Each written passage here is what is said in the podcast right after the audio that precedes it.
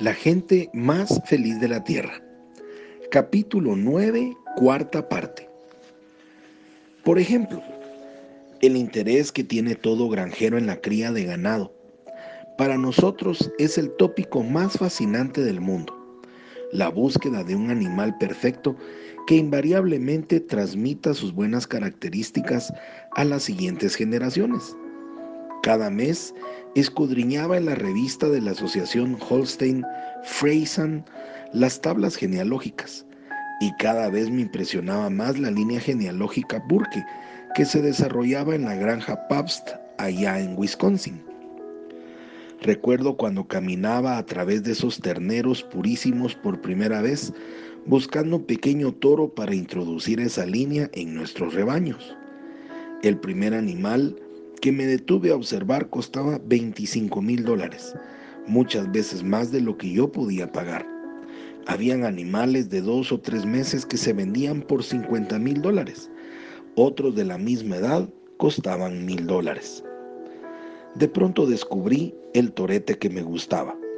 En un corral a lo largo de la tapia sur del establo, un pequeño animal fornido se mantenía separado de los demás como iluminado por un rayo que estuviese brillando especialmente sobre él. Se trataba del mismo fenómeno que nunca había dejado de sorprenderme en la fraternidad, en donde, en una habitación en la que se reunían 400 personas, siempre distinguía entre todos al que había de llamar. Ahora este jovenzuelo fornido de 80 kilos estaba junto a mí del mismo modo. Me acerqué a su corral, un bellísimo ejemplar. Se llamaba Pabst Leader. Su madre tenía el grado E, es decir, excelente productora de leche, y su padre tenía engendrado ya 25 vacas del grado E de calidad. Pero estos detalles no eran más que confirmaciones de lo que supe en cuanto lo vi. Le dije al encargado que me atendió, me llevaré el torete Pabst Leader. El señor Silvestre me miró con curiosidad. Los ganaderos no acostumbraban a decidirse tan rápidamente, únicamente después de exhaustivas consultas con sus consejeros. ¿Está seguro? me preguntó. Me gustaría mostrarle algunos animales del corral próximo en los que el señor Pabst creo que podía interesarle. Estoy completamente seguro, respondí. Pues bien, enjauló el animal y nos mandó con un cargo adicional de 350 dólares y yo giré un cheque por 5.350 dólares a su favor.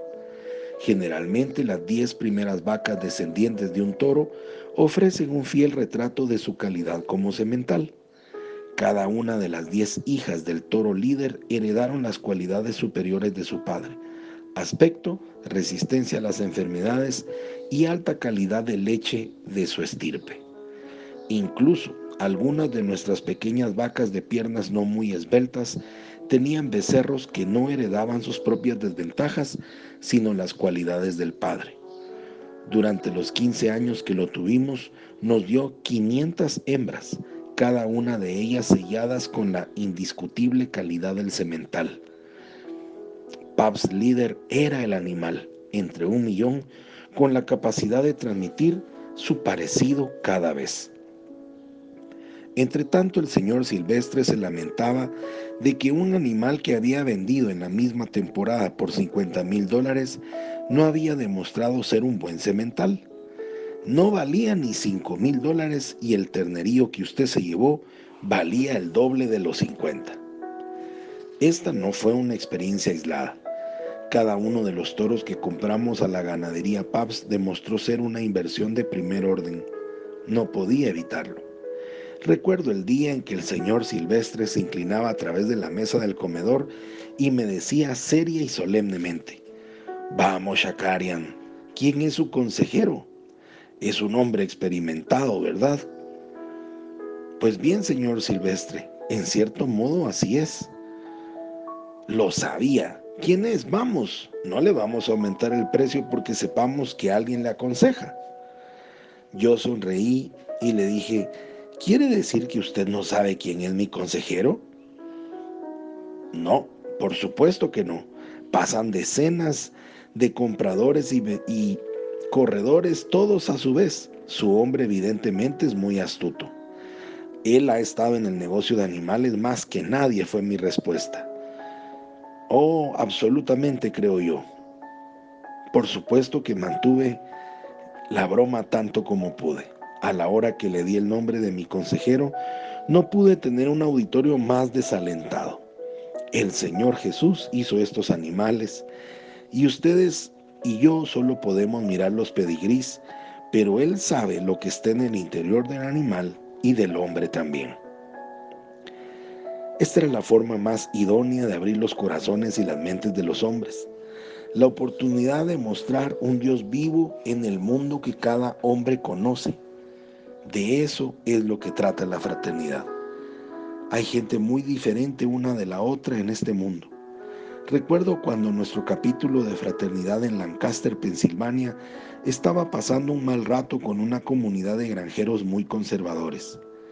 La principal objeción a la fraternidad fue que se trataba de un movimiento de afuera y que nuestros problemas y necesidades eran distintas. Una vez que Rose y yo estuvimos en Lancaster, el capítulo invitó a varias docenas de granjeros locales para comer juntos y yo me puse de pie como un compañero granjero e intenté convencerlos para que se uniesen a nuestro movimiento de compartir experiencias con los demás. Un silencio sepulcral fue la respuesta que obtuve. Ya sabes lo que ocurre cuando se recibe una respuesta no positiva. Se pierde la seguridad y todo comienza a salir mal. A la vez que mi confianza disminuía, mis gestos se ampliaban. Recuerdo que abrí los brazos y luego hice un gesto como que los abarcaba a todos. La fraternidad depende de la participación de todos nosotros. Pero lo único que mis manos alcanzaron fue la jarra de leche que estaba en el centro de la mesa. La jarra se volcó y su contenido se derramó sobre mi mejor traje y zapatos. Estaba demasiado mortificado para darme cuenta de lo que me hacía y puse un pie sobre la mesa y comencé a secar el zapato con el mantel blanco. Escuché a Rose dar un respingo. Demos, ¿qué estás haciendo? Y mirando hacia la mesa me di cuenta. Bajé el pie apresuradamente. Sentí que mi rostro se ponía de color púrpura y hubiera deseado desaparecer debajo de la mesa. Sentí como si estuviera en el establo, amigos, me excusé. ¿A alguno de ustedes le ha pasado estar ordeñando una vaca y que ésta de una patada le haya echado encima todo el cubo lleno de leche? Se escuchó una risa ahogada en la parte de atrás del salón y luego de pronto una general explosión de risa. No se escuchó otra cosa que carcajadas por algunos minutos y la reunión se transformó. Los viejos granjeros se pusieron de pie y contaron cómo Dios les había ayudado a través de las tempestades de nieve invernales. Y al finalizar la noche, el capítulo Lancaster contaba ya con muchos nuevos miembros. ¿Sabes lo que nos hizo cambiar de idea respecto a la fraternidad? Me dijeron los hombres después. Fue cuando pusiste el pie sobre la mesa comprendimos que realmente eras un granjero como nosotros. Comentario personal. ¿Cuántos de nosotros hemos perdido nuestra naturalidad?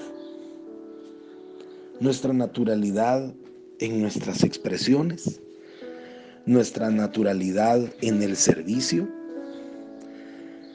Y lo digo hacia el aspecto de cuánto de nuestro vocabulario hoy dentro de nuestra organización es un vocabulario religioso. Habemos algunos que no dejamos de hablar religiosamente. Hermano, aleluya, gloria a Dios, Dios te bendiga. Oramos en lenguas,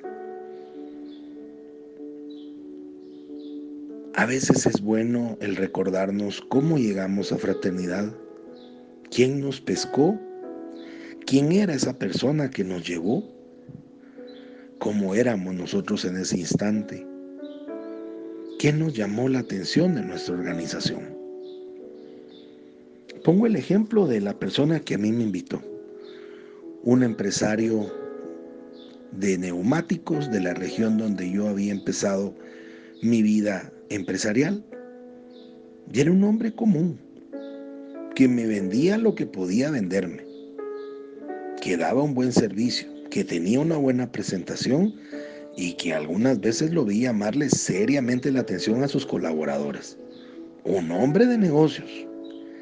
Y así es como me invitaba a un desayuno los días viernes en la mañana no son nuestras palabras religiosas.